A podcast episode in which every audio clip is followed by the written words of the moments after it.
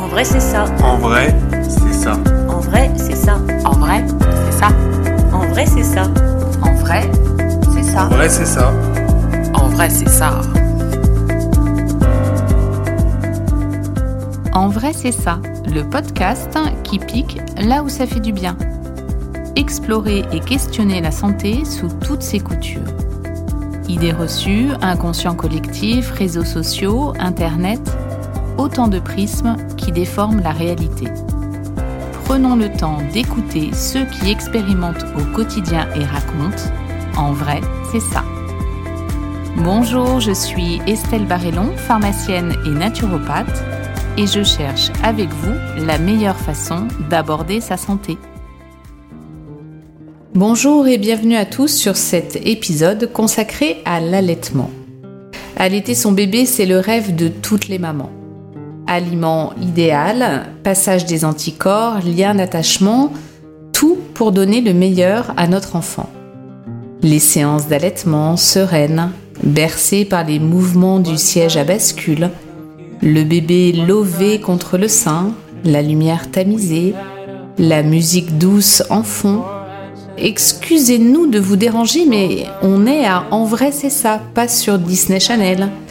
Évidemment, un allaitement réussi, c'est l'idéal. Mais vous allez comprendre dans cet épisode que ce n'est justement pas toujours aussi évident. Mise en route chaotique, fatigue, crevasse peuvent venir s'inviter dans l'image d'Épinal et les doutes s'installer avec cette culpabilité de ne pas y arriver comme les autres. Je retrouve avec joie Mélanie Fenton, sage-femme, avec qui j'avais enregistré au tout début du podcast un épisode sur le postpartum. Avec elle, nous allons évoquer l'allaitement en conditions réelles, avec la volonté d'aider les mamans sans les culpabiliser, avec des conseils simples et très souvent naturels. Je vous souhaite une bonne écoute.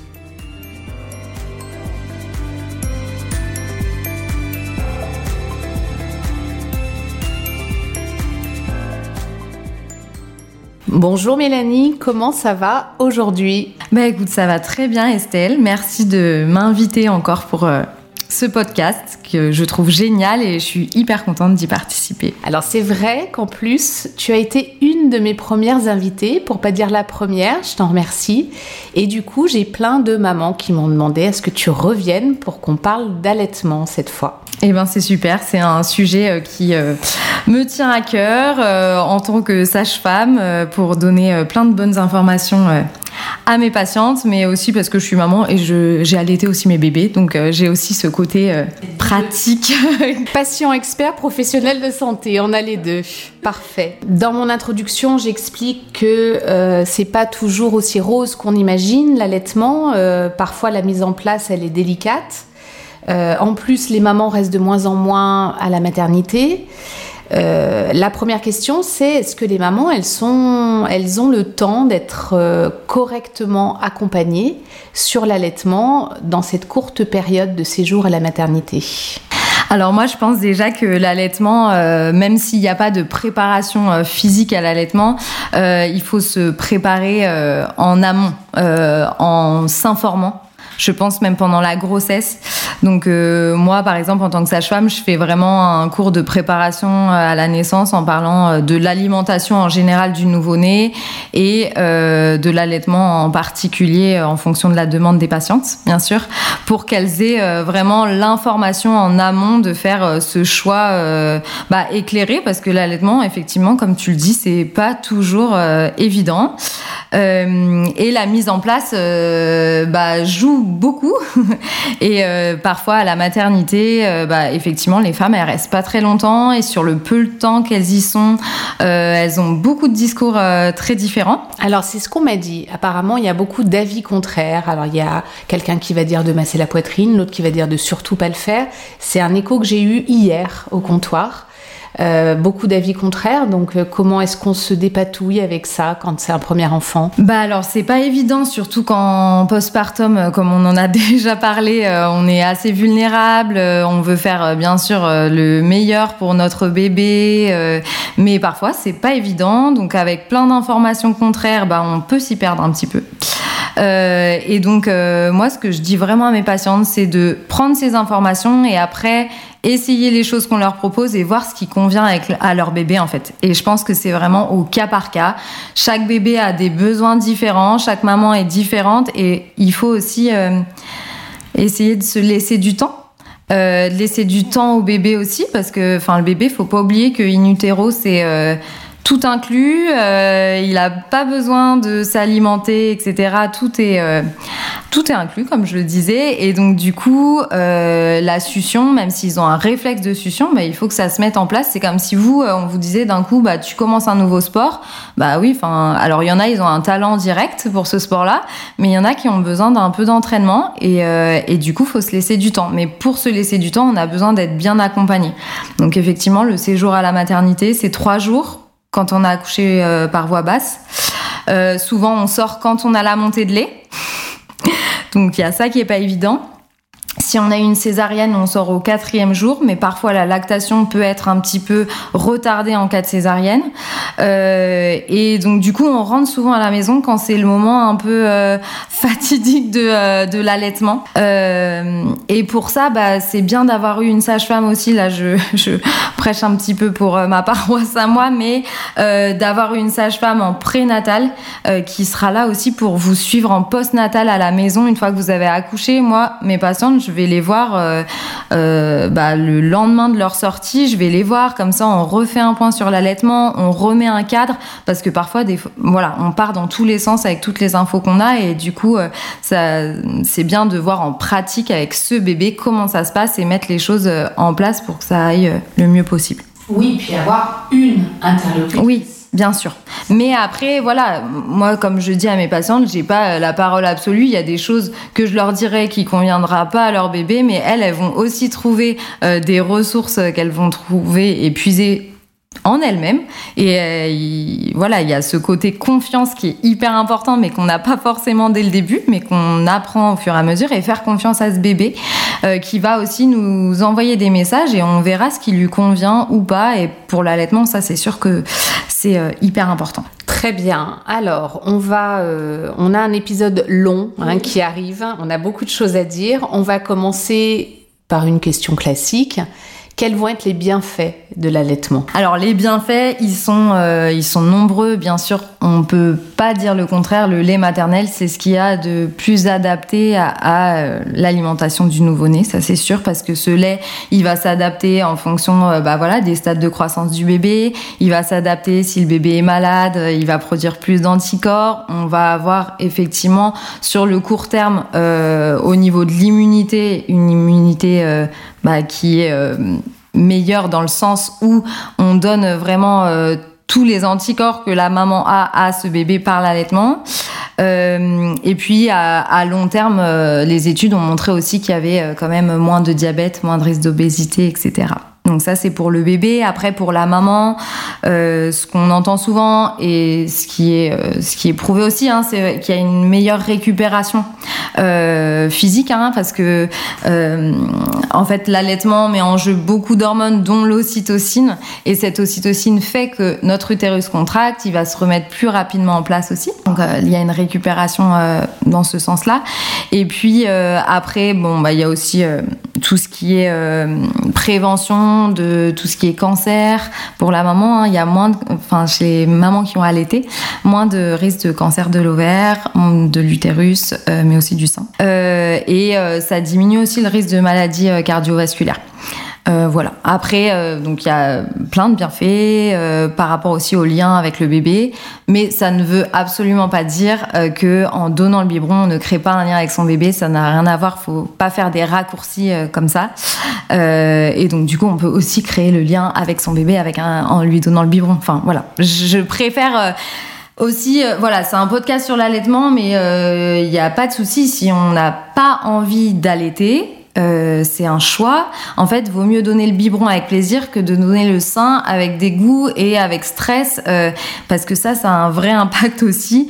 Euh, L'allaitement ne fonctionnera pas, en fait, si ça, si c'est pas dans nos tripes, si on n'a pas envie de le faire, c'est ok. Chacun fait son choix aussi, et le choix qu'on fait est le bon pour notre bébé. Donc, euh, Alors ça, on aura l'occasion d'en reparler parce que c'est effectivement euh, quelque chose qui me tient à cœur parce que moi, je reçois des mamans pleines de culpabilité, parfois pleines d'angoisse. Et euh, voilà, c'est l'allaitement, ça doit rester quelque chose de choisi et quelque chose de serein parce que c'est les mamans qui se font des nœuds au cerveau pour euh, allaiter, qui se mettent dans tous leurs états, c'est pas non plus une solution. Mais on aura l'occasion d'en reparler. Est-ce que ça va être douloureux d'allaiter? C'est une question qui revient beaucoup. Ça, c'est la question euh, quand je pose la question à mes patientes euh, au cours de prépa et je leur dis qu'est-ce que. À quoi vous fait penser le mot euh, allaitement Et la plupart du temps, on me dit douleur. Donc, euh, alors, douleur. Alors, effectivement, on a des discours de femmes qui ont eu un début d'allaitement compliqué. Ce qu'il faut savoir, c'est que, euh, alors déjà, on le sait, hein, mais notre mamelon, il n'a pas l'habitude d'être tété pendant euh, 10, 20, 30 minutes. bah, en fait. Entre 8 et 12, euh, 15 fois par jour. Donc forcément, il y a euh, cette adaptation au début euh, de notre mamelon, même si euh, il y a déjà des changements qui se sont faits qui sont pas forcément visibles pendant la grossesse, mais notre peau, elle s'épaissit un petit peu, le mamelon, il, devient plus foncé, et c'est tout ça pour préparer l'allaitement, bien sûr, mais la prolactine qui est sécrétée pour produire le lait rend ce mamelon un petit peu plus sensible. Donc les premiers temps, les deux trois premières semaines, c'est complètement normal, c'est pas du tout anormal si on a une sensation de picotement un peu désagréable en début de tétée. D'accord. Ça, ça peut durer deux trois semaines. Est-ce qu'on peut préparer la poitrine en amont en le massant avec des huiles? C'est pas recommandé. Il n'y a pas euh, spécialement de choses à faire en amont. Et en fait, c'est vraiment euh, femme dépendante. Il y a des femmes, elles auront pas du tout. euh, après, ça, ça, ça fait pas de mal de préparer avec des huiles. hein. Euh, On arrête une fois qu'on allaite, bien sûr. On peut se masser les seins si on a envie, mais il n'y a pas de preuve euh, vraiment que ça prépare. euh, Il n'y a pas d'études cliniques, tu veux dire Ok. Moi, je, reviens là sur cette, euh, sur cette notion de culpabilité chez les mamans, euh, sur qui on fait reposer un peu l'entièreté de la responsabilité de la santé du bébé. Euh, et du coup, si elle n'arrive pas à allaiter tout de suite de manière efficace, c'est le drame. Alors, il y a beaucoup d'injonctions sociales derrière, hein, mais euh, qu'est-ce qu'on peut dire à une maman où ça ne marche pas tout de suite? Ce qu'on peut lui dire, c'est euh, d'abord qu'il faut du temps, comme je l'ai déjà dit, et je pense que je vais le répéter. Euh, Il y a quelque chose qui se passe dans les maternités aujourd'hui aussi, c'est votre bébé, il doit prendre du poids tout de suite, et donc du coup, il y a ce côté, on va faire un raccourci, le bébé perd du poids à la naissance, c'est normal, les premiers jours, il va perdre du poids. C'est tout à fait physiologique. Et en fait, euh, au début, on n'a que le colostrum. Le colostrum, c'est le premier lait qui est très épais, qui est en toute petite quantité. Mais il faut pas oublier que l'estomac du bébé, au début, il fait la taille d'une noisette. Donc 5-7 millilitres, c'est suffisant. Donc en fait, il faut aller au rythme du bébé et se laisser le temps. Mais Aujourd'hui, à la maternité, c'est pas toujours ce qu'on fait. On va avoir tendance à donner des compléments tout de suite au biberon qui, en fait, vont engendrer bah voilà, hein, c'est un petit grain de sable dans le rouage, mais ça va, le bébé du coup va avoir une quantité plus importante, donc ça va distendre son petit estomac. Ça peut, euh, si tu veux, euh, bah lui ça va plus vite. Donc une fois qu'il est au sein la, fois d'après, et ben il a moins de quantité, moins vite, et donc on, on laisse pas déjà dans notre prise en charge à l'hôpital généralement, on laisse pas le temps euh, au bébé. C'est normal au début qu'il t'aide pas beaucoup. Et puis après, une fois qu'il y aura la montée de lait à J3, bah, ça va aller mieux. Euh, mais c'est sûr que ça marche pas tout de suite, forcément. Et il faut à ce moment-là un bon accompagnement d'un professionnel de santé, hein, donc euh, que ce soit sage-femme, que ce soit consultante en lactation, mais un accompagnement aussi au niveau de, de l'entourage. Parce que comme tu disais, il y a beaucoup d'injonctions, et donc là je le dis aussi parce que je le dis tout le temps à mes patientes, Si tu allaites, on va te dire que c'est mieux de donner le biberon, que tu t'ennuieras moins et c'est plus facile. Et quand tu euh, et quand tu n'allaites pas, on te dit que euh, le meilleur c'était euh, le lait maternel. Donc il y a ce côté culpabilité dont tu parlais. Quoi qu'on fasse comme choix, de toute façon, on aura des commentaires. Mais c'est sûr que bah, quand ça fonctionne pas, il y a des solutions, mais il faut être accompagné parce que comme je disais, bah, on est vulnérable et donc du coup on a besoin euh, bah voilà d'avoir des conseils euh, bah ça peut être hein, de la sage-femme de la pharmacienne aussi euh, mais mais faut se laisser ce temps et être accompagné et parfois bah même en faisant tout ce qu'on peut bah ça ne va pas et et le lâcher prise est aussi important. C'est pas toujours évident, mais en étant accompagné, moi je le dis souvent à mes patientes. Là vraiment, on a tout donné. Si ça ne va pas, bah il faut aussi lâcher peut-être un moment, quoi. Là, je, parle, je dis pas au bout de trois jours. au bout de après c'est propre à chacune hein, jusqu'où je veux aller pour euh, avoir un allaitement qui roule et j'ai des patientes bah on sait euh, entre guillemets battu parce que c'était quand même un petit combat. Hein. Euh, ça a été euh, long, ça a pris du temps, mais euh, au bout d'un mois et demi, ça allait. Mais c'est quand même un mois et demi où, où ça peut être long. Et puis il y en a d'autres, au bout de deux semaines, elles prennent leur décision en disant finalement ça ça va pas et c'est pas ok pour moi et ça me prend trop d'énergie.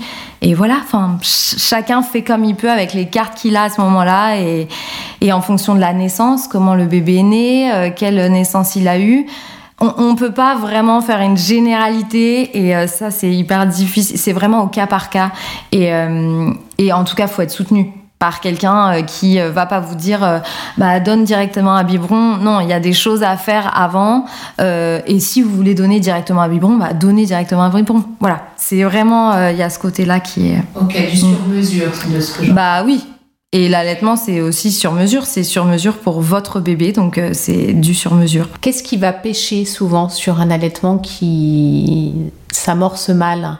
Est-ce que c'est euh, un défaut de succion, un problème de position? Qu'est-ce que tu remarques le plus? Bah tout à l'heure tu me demandais euh, si c'était euh, douloureux. Donc je te parlais de l'hypersensibilité avec la prolactine, mais parfois c'est douloureux parce que bah il y a une crevasse par exemple. La crevasse c'est quoi? C'est une gerçure au niveau du mamelon qui a été souvent créée par la succion du bébé qui n'était pas optimale.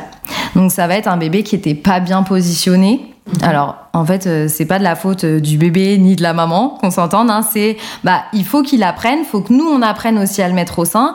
Et parfois, c'est pas tout de suite évident. Le bébé, il met pas forcément bien sa bouche, et donc du coup, les points de pression au niveau du mamelon, vont, ils vont être différents. Et il y a certains endroits où ça va frotter, et du coup, ça va créer une, gerçure, une crevasse. Et en fait, euh, ces crevasses, elles sont plus ou moins importantes. Il y a des femmes, elles en ont, elles les sentent quasi pas, et il y en a d'autres, elles ont mal, et après, elles arrivent plus à mettre bébé au sein. Donc elles sont tendues. Elles, euh, quand elles ont bébé au sein, elles, elles ont un mouvement de retrait. Donc qu'est-ce qui se passe? Le bébé il prend encore moins bien le sein. Et là, c'est un cercle vicieux aussi. Donc c'est vraiment là, quand on parlait de la mise en place, c'est à la maternité alors je sais que mes chers collègues de l'hôpital euh, que je connais très bien, où j'ai travaillé, euh, eh ben c'est hum, difficile parce qu'on n'a parfois pas le temps. Mais moi, quand j'étais à l'hôpital, je préférais qu'on m'appelle pour les premières mises au sein pour que je valide juste la position en disant c'est ok, votre bébé doit se mettre comme ça ou que je corrige. Comme ça après, bah en fait ça roule. Une fois qu'on l'a bien fait, qu'on a eu les sensations qu'on doit avoir au niveau du sein, parce qu'avoir mal toute la tétée, c'est pas normal. C'est que notre bébé, il est pas bien mis. D'accord. Et donc, du coup, au départ, faites vérifier la position de votre bébé au sein. Donc il doit être bien contre vous, il doit faire une grande bouche, il y a plein de petites choses à, à vérifier.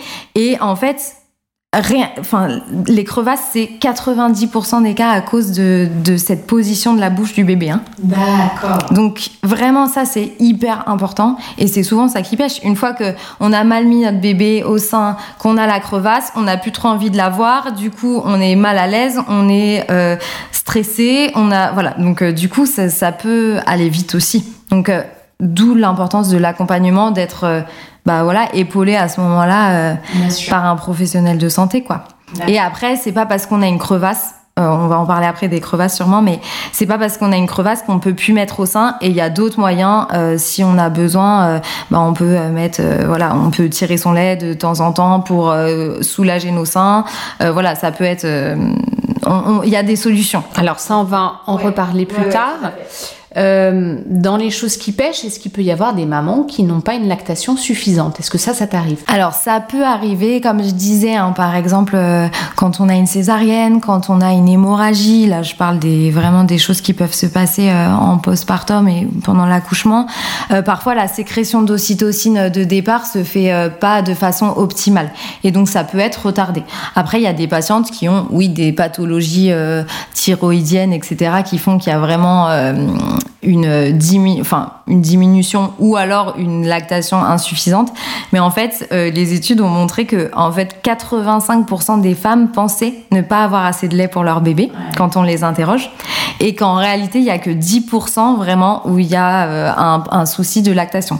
Mais ça peut être aussi un bébé qui était un peu fatigué parce que il récupérait de la naissance qui est- ce qui peut tout à fait être physiologique, mais parfois, si c'est un accouchement un peu difficile, bah, on doit le stimuler, ou un bébé qui naît un peu tôt, voilà, et du coup, la stimulation n'est pas optimale au sein, et donc la lactation euh, en est impactée, en fait. Donc, c'est pour ça que si on est, par exemple, séparé de notre bébé parce que il est en néonate, parce que euh, pour n'importe quelle raison, bah, c'est important de mettre en place aussi très vite la stimulation avec le tire-lait. euh, voilà, mais ça c'est pareil. C'est à l'hôpital où normalement on nous conseille par rapport à ça en nous disant bah voilà, là vous êtes séparé de votre bébé, soit vous allez le voir toutes les trois heures pour essayer de le mettre au sein, mais c'est pas toujours possible, soit on vous met un tire-lait en place euh, pour euh, Pour stimuler. pour stimuler complètement. En fait, la lactation, elle va se mettre en place par la stimulation de notre bébé. C'est ça. Et c'est pour ça que c'est important de le mettre régulièrement au sein euh, dès le début. Et la mise en place, vraiment, euh, c'est euh, les premières heures. Là, les deux heures où il naît, il est, il est au taquet, ce bébé, il est plein d'hormones comme nous. Et c'est à ce moment-là où, où la première tétée, c'est hyper important de la faire aussi.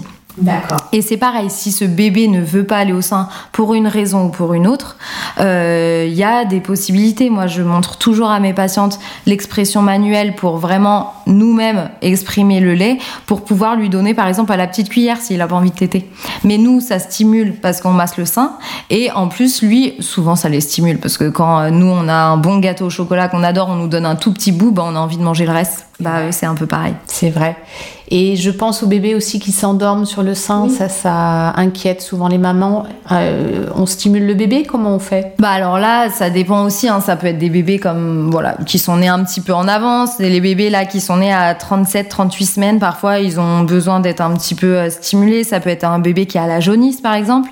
Euh, dans ce cas-là, bah, moi ce que je conseille c'est peau à peau au max. Parce que peau à peau, là, le bébé, il est en plein. euh, voilà, il est il- au niveau sensoriel, c'est super pour lui. Il sent bien sa maman et euh, c'est c'est prouvé hein, que le peau à peau, euh, ça facilite euh, aussi la mise en place de, de l'allaitement. Et puis après, bah, il- on essaye de stimuler ce bébé, on le déshabille, euh, voilà, on, on essaye de, de qu'il soit un petit peu plus réactif. On peut le, le chatouiller un petit peu sous les pieds pour le stimuler. Pas le stimuler au niveau du visage parce qu'en en fait ils ont plein de récepteurs sensoriels et donc si on le stimule au niveau des joues ou de la bouche bah il va avoir l'impression qu'il y a un autre mamelon. Et du coup il va lâcher au contraire. Euh, et puis après bah en fait pas l'épuiser à le faire téter absolument.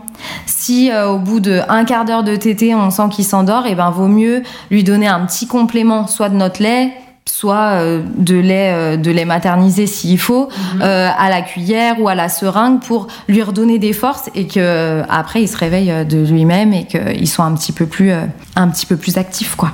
D'accord. Voilà. Mais ça c'est pareil, c'est au cas par cas. Ce lait maternel, est-ce que euh, il est le reflet de l'état global de la maman Euh, Et on, je, je te pose la deuxième question qui va avec, c'est l'alimentation, parce que ça, c'est des questions qu'on entend souvent. Euh, Qu'est-ce que je dois manger quand j'allaite Il y a des mamans qui s'alimentent beaucoup moins une fois qu'elles ont eu un bébé.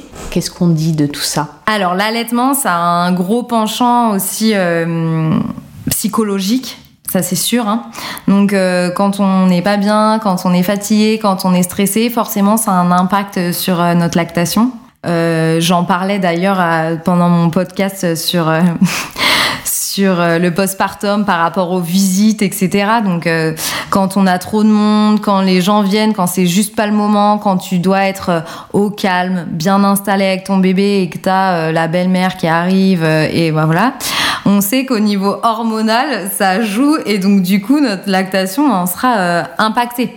quand on est fatigué, quand on stresse, ça diminue euh, la sécrétion de toutes les hormones là qui nous aident à avoir une bonne lactation. Donc forcément, l'état psychologique et émotionnel de la maman, ça a un impact. Après, euh, quoi qu'il arrive, le postpartum, c'est quand même un tsunami d'émotions et même si on vit ça, on peut très bien avoir une bonne lactation aussi. Mais euh, c'est sûr que euh, la fatigue, en fait, le temps que le corps se mette vraiment en mode auto, ok, je produis ce qu'il faut pour le bébé, et aussi euh, je, je fais sécréter à la maman les hormones qu'il faut pour qu'elle dorme bien, mieux. Parce que quand on allait, en fait, on s'endort en fait plus vite en sommeil profond. Et on a un sommeil plus, plus ré- réparateur. Tout à fait. Euh, mais ça, ça met un petit peu de temps à venir. C'est pas tout de suite, quoi. C'est au bout de trois semaines, un mois, un mois et demi en fonction des patientes. Euh, donc euh, là encore, faut se laisser le temps, faut laisser notre, notre corps faire. Mais effectivement, notre reflet psychologique joue et comme je te disais, le soutien de l'entourage en fonction de ce qu'on te dit. si t'allaites et que tu galères et en plus on te dit ah bah moi je vous ai pas allaité hein, et vous allez très bien et c'est vrai. Mais euh, quand t'es motivé à faire quelque chose, c'est difficile aussi d'entendre ça. Évidemment. Et donc ça te fait euh, bah voilà de la culpabilité c'est voilà c'est c'est le truc classique. Oui, c'est ça. Faire, c'est les autres. Voilà. Et par rapport à l'alimentation, du coup, euh, normalement, une femme qui allaite, elle devrait augmenter ses apports de 500 calories à peu près. Dans la pratique, elle les diminue plutôt de 500 calories. Donc, en fait, moi, ce que je conseille déjà à mes patientes, c'est de bien s'hydrater. Parce que, et souvent, notre corps nous le rappelle. Hein. Euh, moi, je vous parle de mon expérience personnelle, mais moi, pour mon fils, dès que je le mettais au sein, si j'avais oublié de mettre ma gourde à côté de moi, je demandais à mon chéri, s'il te plaît, ma gourde, parce que j'avais vraiment soif quand, quand j'allaitais. Pour ma fille, c'était pas vraiment le cas, mais en tout cas, il faut penser à vraiment augmenter nos apports en eau.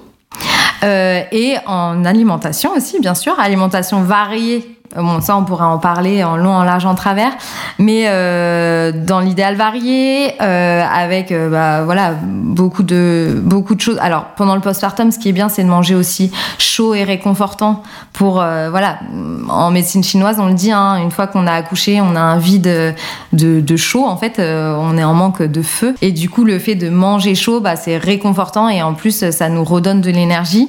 Alors après, en hiver, en été. En hiver, c'est bien. En été, comme aujourd'hui, on n'a pas forcément envie de manger euh, des bouillons de légumes chauds. Euh, mais ça peut être euh, des, des fruits, des légumes un petit peu aussi crus, mais pas que.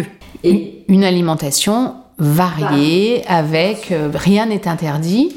Pendant la- l'allaitement, on peut manger du poisson, on peut manger de la viande, on peut manger euh, des légumineuses. Parfois, ça crée des choses chez le bébé, ça ou pas? Bah en fait, euh, tout ce qui euh, peut fermenter peut effectivement, euh, enfin. c'est ce qu'on remarque parfois, peut engendrer euh, des petits désordres intestinaux chez les bébés. Après, il faut rappeler que tous les bébés ont une immaturité de toute façon intestinale. Et puis si euh, pendant ta grossesse, tu mangé de tout, il n'y a pas de raison que ça n'aille pas pendant ton allaitement. Donc euh, ça, faut voilà. Mais à voir. Après, euh, moi, je sais que euh, parfois, euh, je me faisais une énorme raclette euh, en hiver et que j'allaitais mon fils après, et je sentais que la nuit d'après, je, il avait eu un petit peu de trop de protéines de lait de vache, je pense. hein, euh, voilà. Donc il y a quand même pas zéro impact, mais comme pour nous en fait. En fon- et et c'est le reflet de nous aussi quand on mange. Il y a des choses où on se sent plus ou moins bien, et je pense qu'il faut faut faire attention à ça. Voilà, c'est pas, il n'y a pas de généralité. Après, euh, faut pas hésiter aussi à se compléter au niveau vitamines, parce que on en prend pendant la grossesse et puis après on arrête tout. Euh, tout ce qui est tout- toutes les huiles, c'est hyper important d'avoir des huiles variées dans notre alimentation. Et là, en été, on peut faire des salades avec plein d'huiles différentes et c'est bon pour, euh, bah pour nous et pour le cerveau de notre bébé et enfin voilà, ça c'est hyper aussi important. Donc, manger un petit peu plus, varié. Bon, les conseils sont les mêmes que pour la population générale. On essaye de cuisiner des aliments bruts. Euh, bah, la belle-mère, elle peut peut-être nous aider à cuisiner un peu quand elle vient. Ça peut être une bonne idée. La pauvre belle-mère, elle va, elle va en prendre pour son grade. Euh, allez, on repart un peu dans les conseils euh, pratico-pratiques. Euh, c'est toi qui me l'as suggéré cette question et je t'en remercie.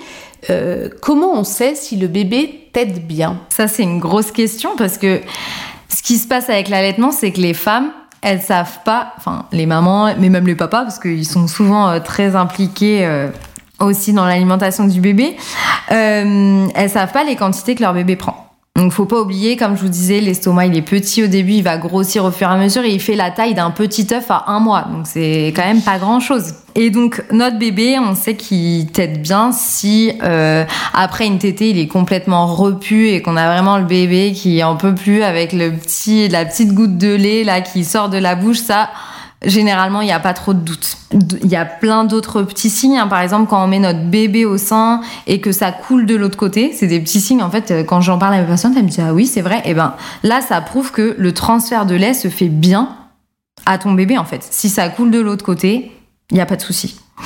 Euh, si euh, bah, le bébé prend du poids, bien sûr. Donc en fait, le bébé, faut pas oublier, il va perdre du poids. Il peut perdre jusqu'à 10% de son poids. On évite qu'il s'en approche, mais ça peut arriver. Donc un bébé de 3,5 kg, s'il perd 350 grammes, on est encore dans les cordes. Et puis après, euh, il va, euh, une fois qu'il y a la montée de lait, hein, souvent à J3, J4, il va stabiliser son poids, puis remonter. Il y en a certains qui remontent directement. Et après, on attend que le bébé il prenne entre 20 et 30 grammes par jour. Le premier mois en tout cas. Donc c'est pour ça que c'est intéressant d'avoir une sage-femme qui vient vous voir à domicile pour peser votre bébé. On s'assure que tout se passe bien. Si votre bébé prend bien au sein, il aura pris du poids. Et là, les 20-30 grammes, souvent, se transforment en 60-80 grammes par jour. Et c'est normal. Là aussi, beaucoup de questions. Est-ce que c'est trop? On ne peut pas rationner un bébé au sein. Donc non, c'est pas trop. Laissons-le. Il va se stabiliser après. Euh, on oublie les... Il faut le rationner. euh, il va être gros. C'est des choses qu'on entend. Et vraiment, il faut oublier tout ça. Et puis ensuite, le bébé, on va le peser régulièrement. On le pèse euh, une fois par semaine le premier mois. Et après, il voit le pédiatre ou le médecin euh, tous les mois jusqu'à son sixième mois. Donc c'est là qu'on voit qu'il y a une bonne prise de poids. Donc la prise de poids, elle n'est pas, euh, elle est pas aussi euh, importante les autres mois. hein. C'est normal aussi. Le premier mois, c'est vraiment euh, hyper important. Euh, tétés, oui. c'est à la demande? Tétés, c'est à la demande, à volonté. Ça, c'est hyper important de le dire euh, parce que souvent, on a envie de euh, caler son bébé, de lui donner un rythme. Mais ça, c'est, ça ne marche pas en fait avec l'allaitement. Et c'est ça qui est parfois difficile aussi. Quand tu fais le choix d'allaiter, oui, tu le fais parce que bah, tu penses que c'est le meilleur pour ton bébé et que tu as vraiment envie de ce lien, etc. Bon, voilà, pour quelque raison que ce soit. Mais après, en pratique, en fait, le premier mois et demi, on est euh, focus bébé, allaitement, et on a l'impression de faire que ça. C'est pas qu'une impression, c'est le cas. Euh, et du coup, pour certaines mamans, c'est un peu euh, difficile aussi. Elles, parlent, il y en a certaines qui parlent euh, d'aliénation, quoi. Elles sont en mode, en fait, mais là, je perds toutes mes libertés. J'ai l'impression de faire que ça. Et c'est vrai que au début, un bébé, en fait, pour qu'il prenne du poids, que l'alimentation, elle se, elle se passe bien, généralement, c'est minimum 8 tétés euh, par 24 heures. Ça peut aller jusqu'à y compris la nuit, et ça peut aller jusqu'à 20 tétés euh, en cas de pic de croissance. Donc les pics de croissance qui se font euh, assez régulièrement. hein. Je donne le petit, euh, le petit repère 3, 6, 9. 3 jours, 6 jours, 9 jours. 3 semaines, 6 semaines, 9 semaines. 3 mois, 6 mois, 9 mois. Généralement, quand on sait pas ce que notre bébé a, on regarde sur un petit calendrier, on voit qu'il est à peu près à cette zone-là, et souvent c'est des pics de croissance où là, il va encore demander plus. Et c'est normal. Et s'il est au biberon, c'est pareil, il demandera sûrement plus. Et ce qui, je finis juste par rapport à euh, comment on sait qu'il tète bien. Et ben, si vous avez des couches pleines, pipi, caca, des couches bien lourdes, c'est que généralement euh, ça va. Et avec l'allaitement, ce qu'il faut savoir aussi, c'est que les, les selles vont, peuvent s'espacer au bout de trois semaines, un mois d'allaitement. Les bébés, parfois, il y en a qui font euh, un ou deux caca par semaine, et c'est leur rythme à eux. Alors ça, tu fais bien de le dire, parce que j'ai très très souvent euh, des mamans en panique parce que le bébé n'a pas été à la selle euh, comme il le faisait auparavant tous les jours et que ça s'espace, c'est ok. C'est ok si l'abdomen du bébé, enfin son ventre du coup n'est pas tout dur, qu'on voit qu'il lutte pas ou quoi que ce soit, il y a aucun problème. Il y a des bébés, c'est leur rythme, une ou deux fois par semaine, et puis il y en a qui continuent à faire trois fois par jour. Ok, bon ça, on rentre dans les transits euh, particuliers euh, euh, qui sont euh, propres à chacun. C'est ça. Adulte, enfant, c'est Complètement. Euh, grande question que j'ai tous les étés. Peut-on donner de l'eau à un bébé qu'on allaite? Du coup, c'est pas recommandé de, de donner de l'eau. Faut savoir que le lait, c'est plus de 80% d'eau. D'accord. Donc en fait, il faut juste augmenter le nombre de tétés. Ok. Après, on fait pas de mal à donner euh, du, de l'eau à son bébé, mais c'est pas du tout recommandé. Ok. Le lait est suffisant, même en période de canicule. Par contre, la maman doit bien s'hydrater. La maman doit bien s'hydrater et après, rien n'empêche de euh, prendre un petit brumisateur, de l'humidifier son bébé un petit peu. Il n'y a pas de souci, mais en tout cas, en apport oral, euh, l'allaitement est suffisant. D'accord. Ce n'est pas grave si on donne de l'eau. Non, c'est pas grave. Une question de pharmacienne. Je suis malade, j'ai un traitement médicamenteux. Euh, comment est-ce que je fais pour poursuivre la lactation? Est-ce que je tire mon lait, je le jette? Est-ce que je... Comment ça se passe? Alors, ça, c'est une question assez euh, générale dans le sens où ça dépend le traitement, ça dépend euh, de plein de choses. On va prendre un exemple simple, euh, un antibiotique. Les antibiotiques, la plupart du temps, si vous allez chez votre médecin et que vous dites que vous allaitez, il va vous donner un antibiotique qui est, qui est compatible avec l'allaitement. Euh, après, si c'est pas le cas, euh, alors moi je donne toujours le petit site. Je sais pas si toi tu le donnes à tes patientes, mais le CRAT, tu dois le regarder tout le temps aussi. Voilà, c'est ça. Et je pense que ça donne aussi une bonne information parce que des fois euh, sur la boîte il y a marqué quelque chose et euh, en fait le CRAT euh, des fois il dément un petit peu parce que eux ils ont fait des, des études un peu plus poussées euh, et c'est simple, enfin c'est bien parce que ça ça permet de relativiser des fois pour certaines qui ont pris quelque chose et qui voilà. Euh, et en tout cas si c'est pas euh, compatible avec l'allaitement, euh, moi bah du coup il faut pas donner son lait, mais par contre, si on veut continuer l'allaitement, faut tirer son lait à la place des tétés en fait. Et euh, bah on substitue le lait maternel par un lait en poudre pendant la période du traitement. Ça c'est possible. Après, c'est quand même pas hyper fréquent. Enfin, toi, tu le vois peut-être plus que moi. Moi, je le vois pas énormément dans ma patientèle, dans le sens où euh, où généralement on essaye de donner des traitements qui sont compatibles et, euh, et en fait aussi euh, j'ai envie de dire on donne quand même de moins en moins d'antibiotiques, moins en moins de choses, on fait attention à ça. Et c'est cool. Et aussi, petit aparté par rapport à ça, c'est pas parce que je suis malade que je ne peux pas donner le sein à mon bébé. Parce que ça, c'est la grosse question toujours. J'ai un rhume, j'ai une angine, j'ai. Voilà. Au contraire, donnez votre sein à votre bébé. Pourquoi? Parce que vous avez déjà les anticorps et vous les transmettez à votre bébé. Donc ça, c'est hyper important. Parce qu'il y en a beaucoup qui ont peur. Mais l'allaitement suscite beaucoup de doutes, beaucoup de questions, beaucoup d'angoisse, mais notamment quand c'est un premier enfant. Et c'est, on rappelle que c'est normal de se poser des questions, de vouloir, de pas vouloir faire d'erreur. C'est sain. C'est sain et puis euh, c'est euh, c'est aussi enfin c'est avec l'allaitement euh, en fait on est là comme tu dis on est la seule responsable. Ça le lait sort de notre corps c'est nous qui faisons l'action de mettre notre bébé au sein. Donc il y a voilà forcément Une pression importante. On va repartir sur euh, les petits soucis qui peuvent arriver. Euh, je sais que tu sors d'un d'un nouveau, d'une nouvelle formation ou d'un nouveau diplôme, si je me trompe pas. j'ai pas encore eu les résultats mais Bon, mais en tous les cas, tu as suivi les cours.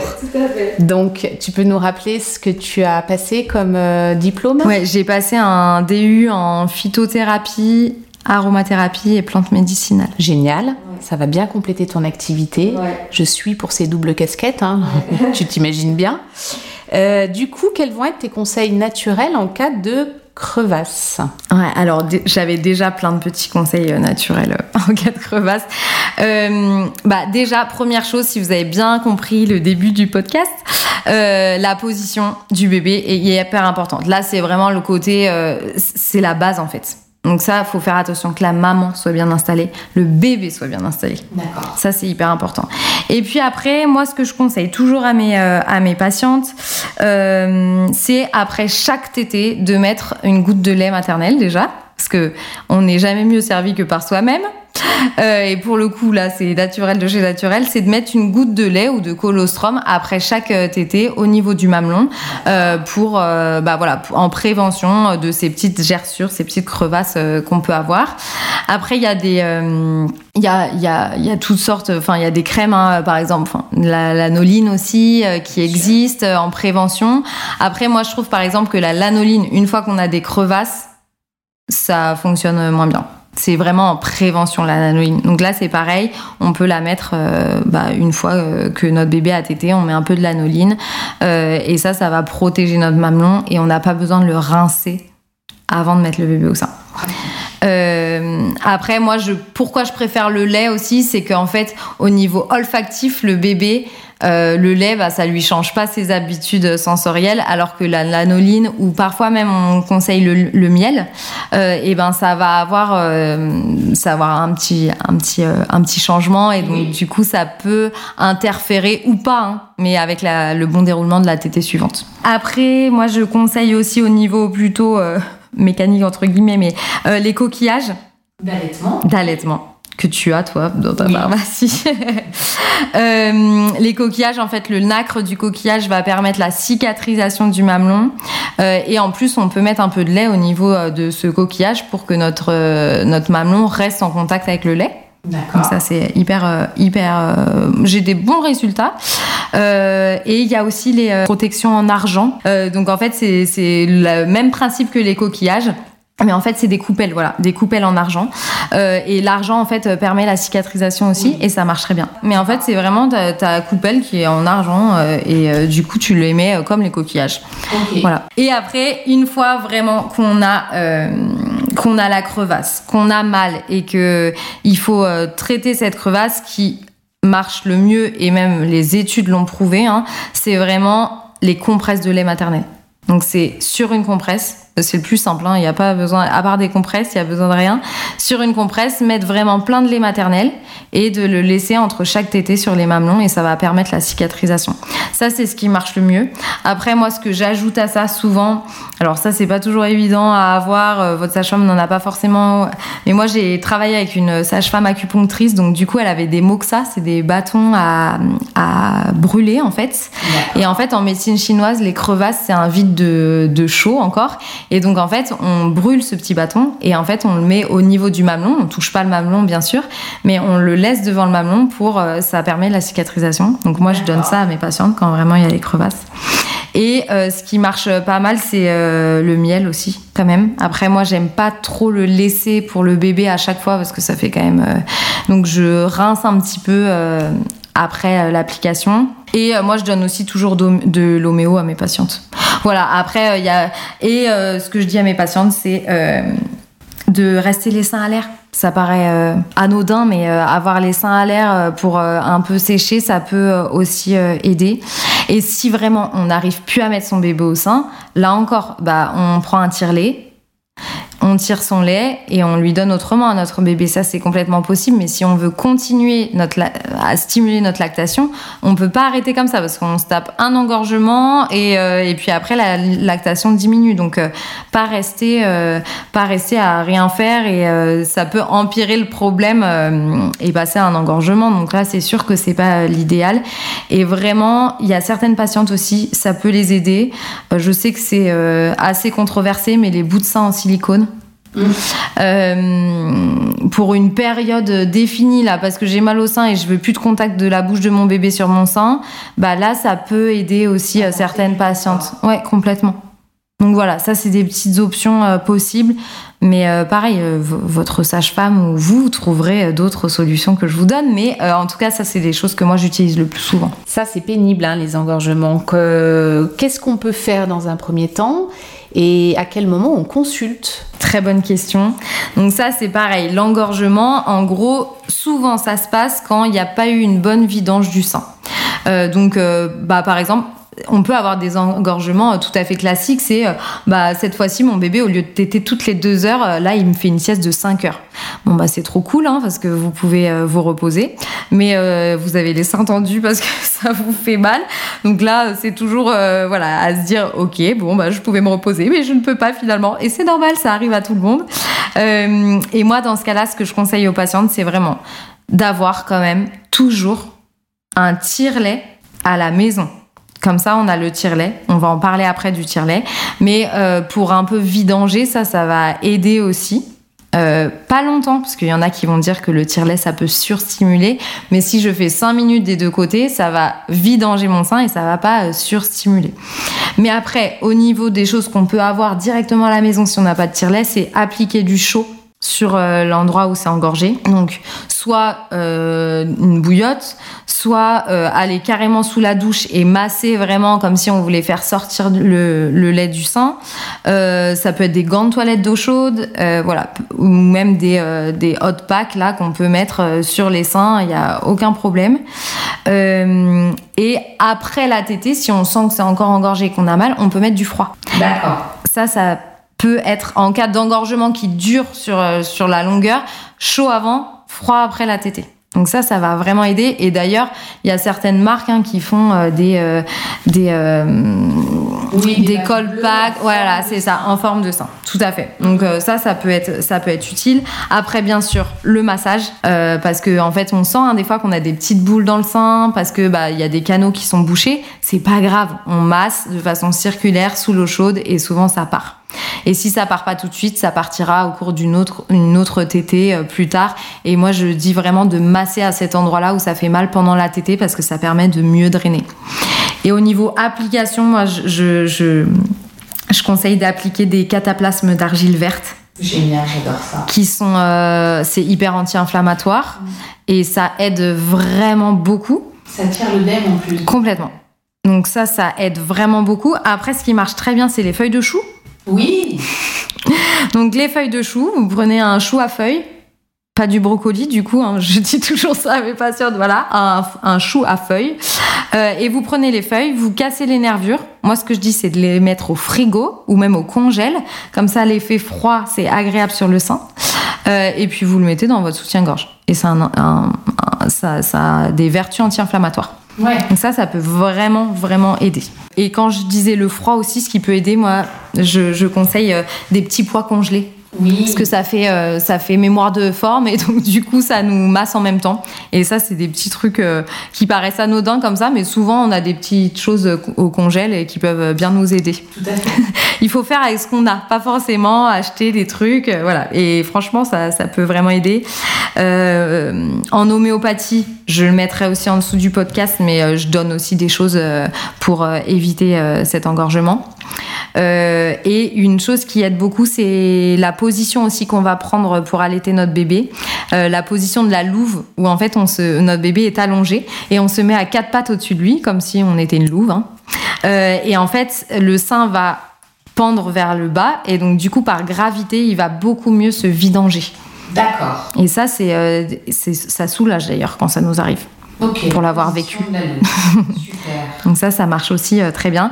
Et alors, euh, quand consulter Donc en fait, le risque de l'engorgement, c'est que ça euh, se transforme en mastite, où vraiment il y a une stase du lait euh, qui va faire que le drainage n'est plus possible, ça va se bloquer. Et l'étape suivante, c'est même l'abcès quand ça s'infecte.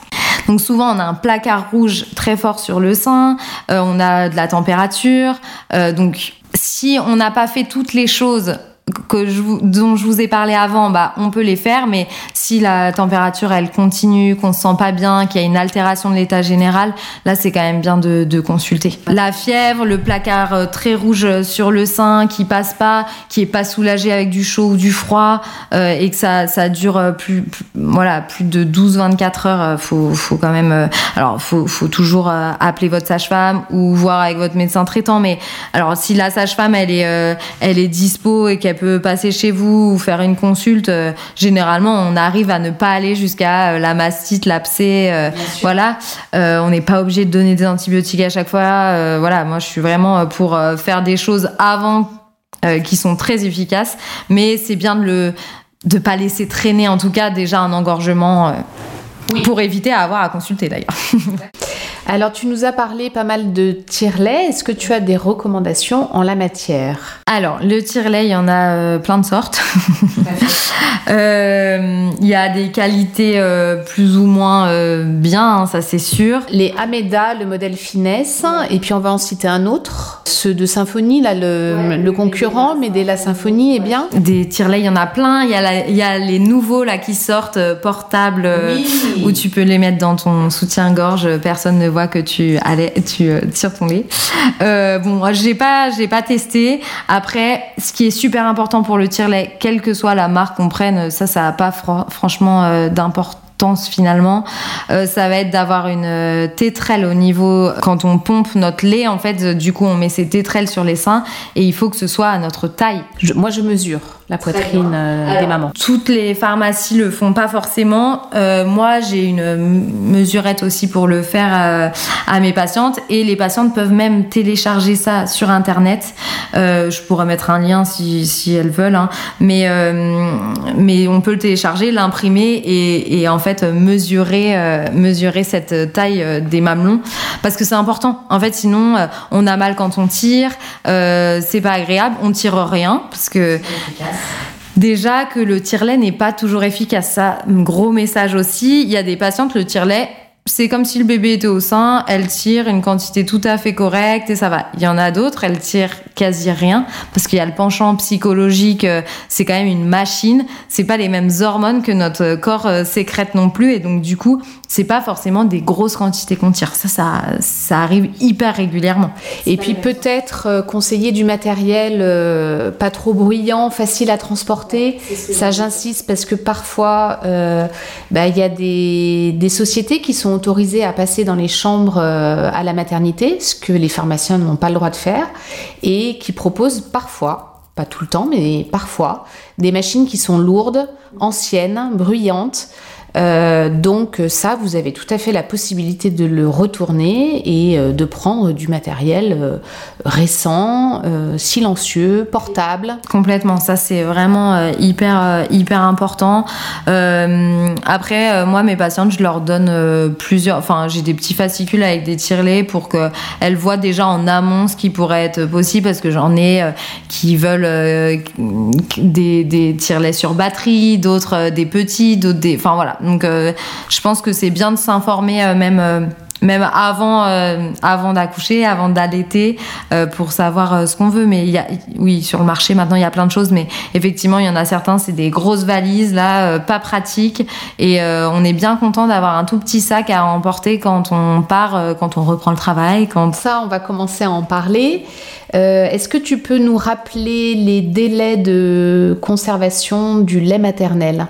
Combien de temps on peut garder ça? Ça, pareil, hein, si on, on cherche sur Internet, on a vraiment euh, plein de, d'infos différentes. Euh, moi, par rapport aux dernières recommandations, vraiment, ce que je dis à mes patientes, pour euh, la température ambiante, donc une fois qu'on a tiré notre lait, on peut le laisser entre 4, maxi 6 heures à température ambiante. Après, là, en été, euh, on, évite. Ouais, voilà, c'est ce que, voilà, c'est ça, complètement.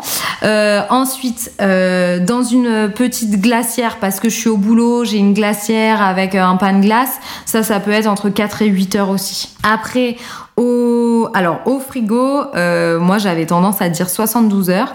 Et là, j'ai vu que l'HAS euh, disait jusqu'à 8 jours.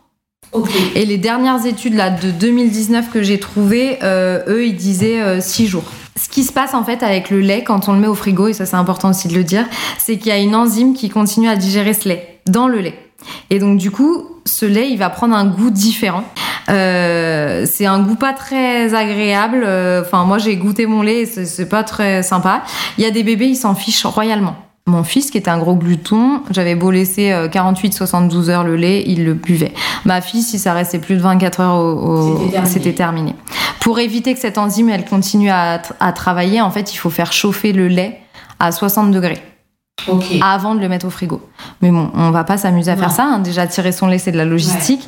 Donc, moi, ce que je dis, c'est vraiment, et généralement, quand on met notre lait au frigo, euh, c'est parce qu'on a besoin d'un roulement et c'est rare qu'on le garde plus de 24 euh, 24-48 heures.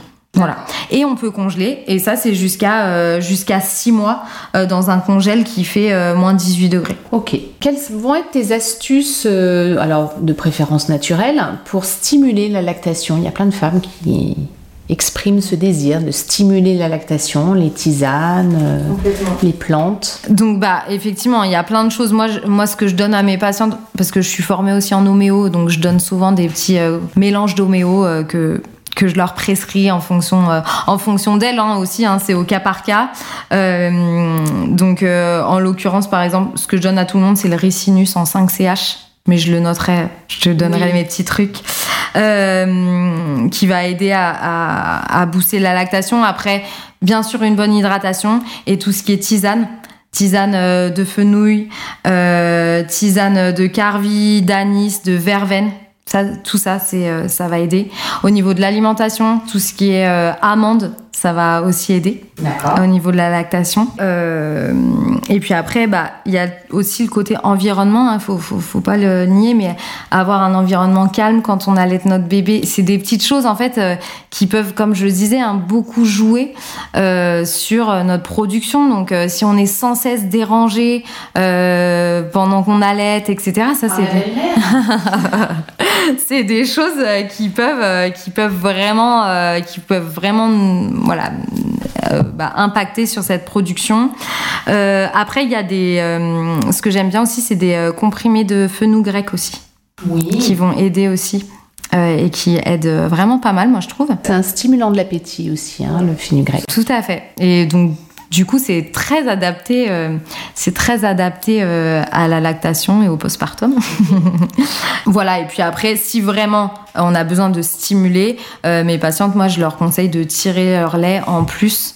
euh, après les tétés pour avoir une stimulation un peu plus euh, importante mais ça c'est au cas par cas Euh, c'est vraiment c'est vraiment au, au cas par cas et avoir voilà j'insiste vraiment sur l'environnement calme où euh, on peut même euh, si on veut euh, diffuser une petite huile essentielle qui nous qui nous apaise aller avant la tétée pour voilà une petite huile essentielle de mandarine ou de lavande vraie des choses qui sont pas nocives pour le bébé. Alors il faut pas diffuser pendant euh, trois heures dans la pièce mais euh, 20 minutes il n'y a pas de souci et, et c'est des petites choses euh, comme ça qui paraissent simples, mais comme je vous disais, hein, même la position de la maman, c'est des choses euh, que je rappelle à toutes mes patientes.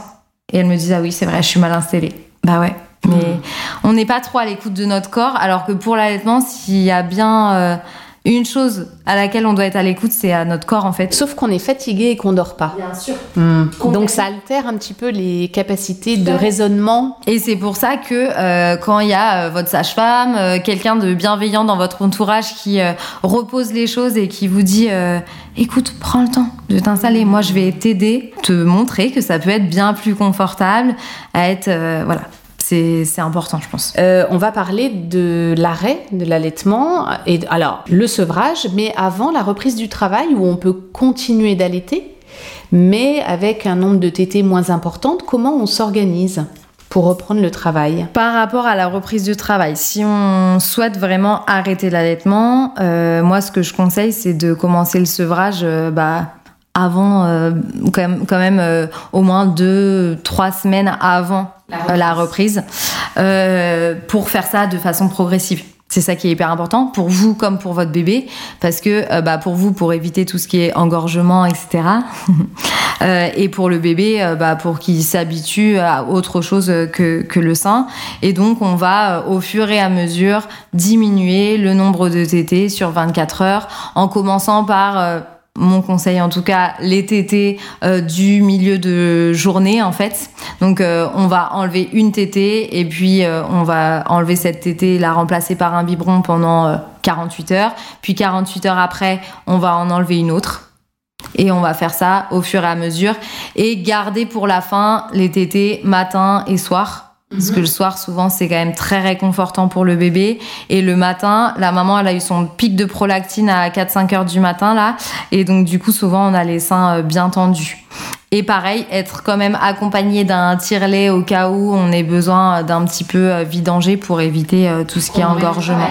Qu'on peut emmener au travail complètement. Le refus du biberon, euh, ça c'est quelque chose que j'entends tout le temps. Alors j'ai des mamans qui m'achètent toutes les sortes de biberons, toutes les sortes de tétines possibles.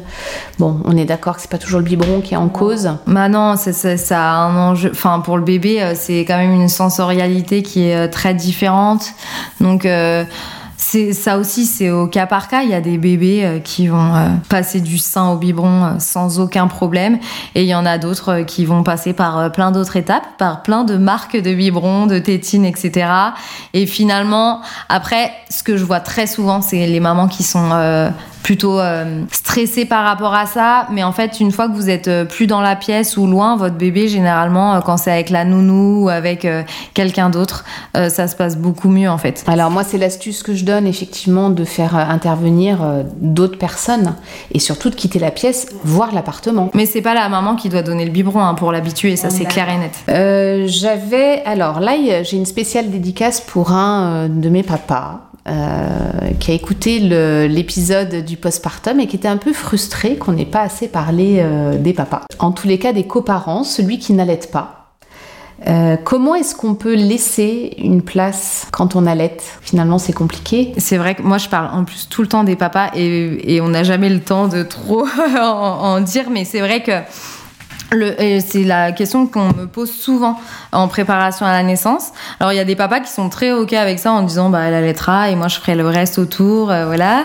Et puis il y en a d'autres qui euh, c'est très important pour eux de donner un biberon et d'être euh, là aussi, donc papa ou coparent, hein, d'être présent pour l'alimentation du bébé. Alors moi ce que je leur dis toujours c'est que un bébé c'est pas que un tube digestif, on a plein d'autres choses à faire. Et en l'occurrence donc et puis on peut aussi aider la maman à allaiter. Donc au début c'est quand même hyper confortable pour la maman d'avoir euh, le papa qui amène le bébé, elle s'est bien installée, qui lui apporte au sein euh, la journée au moins, euh, qui bah la nuit se lève aussi, le papa se lève pour changer la couche, aider la maman. Enfin il y a quand même beaucoup de choses à faire. Et puis le bébé, moi j'invite toujours les papas à faire plein de peau à peau aussi avec leur bébé, de les porter, euh, l'écharpe de portage, je monte des nœuds à tous les papas et ils sont hyper ravis parce que c'est voilà, ils n'ont pas l'habitude d'avoir leur bébé si proche d'eux, donc euh, il y a vraiment plein d'autres choses qu'on peut faire pour avoir un lien avec notre bébé. euh. Bien sûr. Et j'ai lu une phrase qui parle aussi de la communication. Un bébé, il n'a pas besoin que de lait et de sommeil, il a besoin aussi de communication.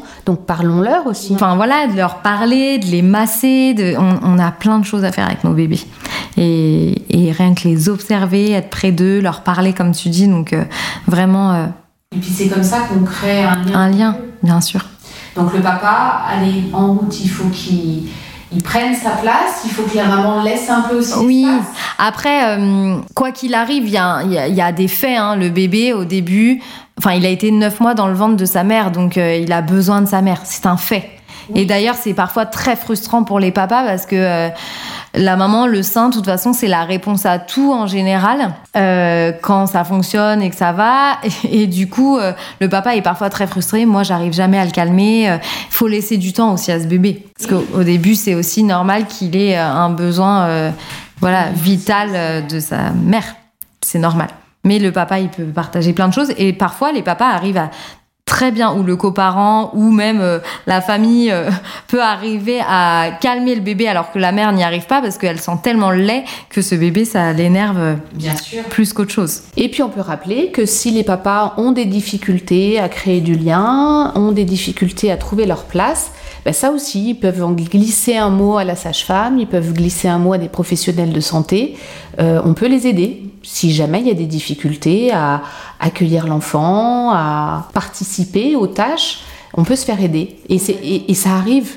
Et c'est normal. Et il y a des tas de papas qui comprennent pas trop ce qui leur arrive. C'est ok. C'est ok. Complètement. Et le postpartum, c'est ça aussi. C'est euh, chacun doit prendre sa place parce que l'arrivée d'un bébé, c'est euh, un tsunami pour la maman, pour le papa, pour le couple, pour la fratrie s'il y en a une. Et donc du coup. euh, c'est normal, il faut en parler et, euh, et je pense qu'aujourd'hui quand même on en parle de plus en plus. Les hommes, c'est plus compliqué. Ouais mais quand même on leur laisse plus euh, la parole je trouve moi. Enfin en tout cas moi en consultation je pose toujours la question au papa euh, de comment il va lui aussi.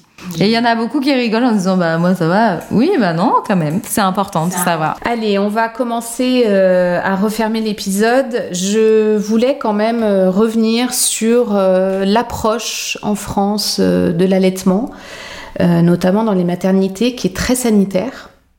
Et finalement, on parle pas beaucoup du désir de la maman, de son état psychologique, de ce qu'elle a envie de faire. On en parlait en début d'épisode, donc on, ferme la boucle. Qu'est-ce qu'on peut dire de cette approche qui est peut-être parfois un peu froide, moralisatrice? Mais écoute, moi, je, je vais redire un peu ce que j'ai dit avant. hein. C'est voilà, à l'hôpital, ils ont pas euh, beaucoup le temps. euh, finalement, c'est un problème euh, général, national. Ça, c'est un problème. On n'a pas le temps. On a beaucoup de patientes. On est euh, Parfois, c'est un peu à la chaîne et donc du coup, euh, ce côté allaitement, bah, enfin voilà, comme tu dis, c'est froid alors qu'on a juste besoin d'être coucouné à ce moment-là, d'être respecté dans nos choix aussi, mais qu'on allaite ou qu'on n'allaite pas d'ailleurs. Et, euh, et du coup, y a, je pense qu'il y a un gros travail à faire euh, là-dessus de euh, soutien, sans injonction, sans jugement. Je pense que parfois il y a des maladresses en fait aussi dues aux conditions de travail. Enfin, j'excuse pas tout par ça, mais je pense que ça, ça joue beaucoup. Et donc du coup, ce côté soutien. je pense qu'on ne doit pas le chercher forcément à l'hôpital à tout prix. Je suis d'accord. Moi, je pense que c'est le meilleur conseil. C'est euh, voilà, euh, le personnel est là pour accueillir le bébé, pour faire les premiers soins, pour faire euh, vous donner quelques astuces pour les premiers gestes, mais il n'y a plus l'espace pour vous cocooner. Il faut pas attendre ça de l'hôpital. Je suis d'accord avec toi. Faut le trouver ailleurs. Et c'est pas du tout négatif quand je dis ça parce que l'hôpital apporte plein d'autres choses.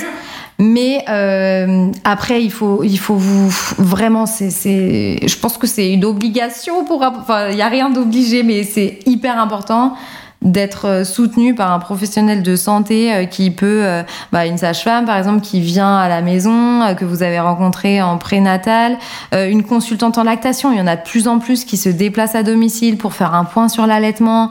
Euh, et c'est, enfin voilà, c'est, c'est hyper. et on, on parle de l'allaitement, mais on, on peut parler de l'alimentation au biberon aussi. Parfois, c'est pas parce qu'on donne un biberon que ça se passe toujours très bien. Et on a besoin d'un soutien quoi qu'il arrive. Ça peut être, euh, on n'en a pas parlé, mais euh, un bébé qui a un problème de succion, il aura un problème de succion au biberon et au sein. hein. donc euh, c'est aussi hyper important d'avoir un soutien et et, et voilà, d'être vu par des professionnels qui ont l'habitude, euh, pour qui c'est c'est le travail et qui ont le temps pour ça. Et on rappelle que si on se sent pas d'allaiter, C'est ok. Bah oui, complètement. En fait, c'est comme je le disais. Euh, si j'ai plein de patientes, moi je leur pose la question pendant la grossesse, elles se sentent pas, ça les attire pas. Et à côté de ça, j'en ai du coup, finalement elles accouchent, elles ont envie d'essayer et ça fonctionne. Il y en a qui voulaient absolument allaiter et elles se rendent compte que c'est pas pour elles. Mais en fait, c'est votre choix. Le votre choix, c'est le bon pour votre bébé. Génial. Bon, alors on va terminer sur une petite question rigolote que j'entends euh, régulièrement. Euh, Est-ce que l'allaitement protège d'une nouvelle grossesse? Alors, à certaines conditions qui sont vraiment très strictes entre guillemets, donc ça, ça s'appelle la méthode MAMA, c'est euh, la méthode allaitement maternel et aménorrhée, donc qui est valable les six premiers mois de l'enfant s'il n'y a pas eu de retour de couche. Il faut donc sachant que les, pertes de sang elles peuvent durer six semaines après l'accouchement, mais ça c'est pas les règles. C'est vraiment le retour de couche après cette euh, longue période euh, de, de perte de sang. Il faut aussi que le bébé y tète minimum 6 fois par 24 heures sans autre substitut. Donc c'est un allaitement exclusif. Parce que s'il y a des euh, tire-laits de temps en temps, un biberon de temps en temps, une té- bah c'est pas le même message qu'on fait passer au cerveau, à notre euh, axe euh, hypothalamus, hypophysaire, etc. Donc on sécrète euh, plus les mêmes choses et donc du coup ça protège plus euh, de façon euh, de façon optimale. Et euh, donc un bébé entièrement allaité moins de six mois et pas de retour de couche. Et si on si vraiment on est là et ben ça a des, des taux euh, de protection euh, aussi importants que euh, une pilule ou un ou un stérilet La nature est bien faite. mais voilà il y a ce côté c'est quand même assez strict dans le sens où euh, Oui. où il faut que ce soit Que toutes les conditions soient réunies. c'est pas ou ou ou c'est et et et Ok Mélanie, on a tout bien compris. Euh, ben, évidemment, on vous mettra les références de tout ce dont on vous a parlé en description de l'épisode. Est-ce que tu as un mot de la fin sur cet euh, épisode qui est long, mais qui est un- une mine d'informations pour les jeunes parents? Merci pour eux. Merci pour elles.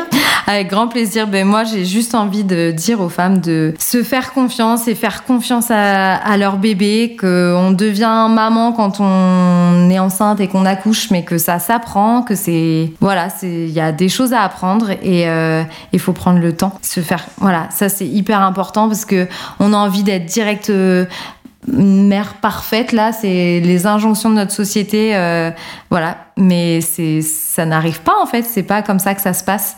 Et votre bébé il a aussi le droit de prendre son temps et vous avez le droit de prendre le temps dans votre couple dans voilà. Et ça ça vaut pour l'allaitement mais ça vaut pour plein de choses et c'est hyper important de se déculpabiliser par rapport à ça. Super message de fin. Euh, merci beaucoup Mélanie d'être venue, d'être revenue. Et je te dis à très vite, à bientôt.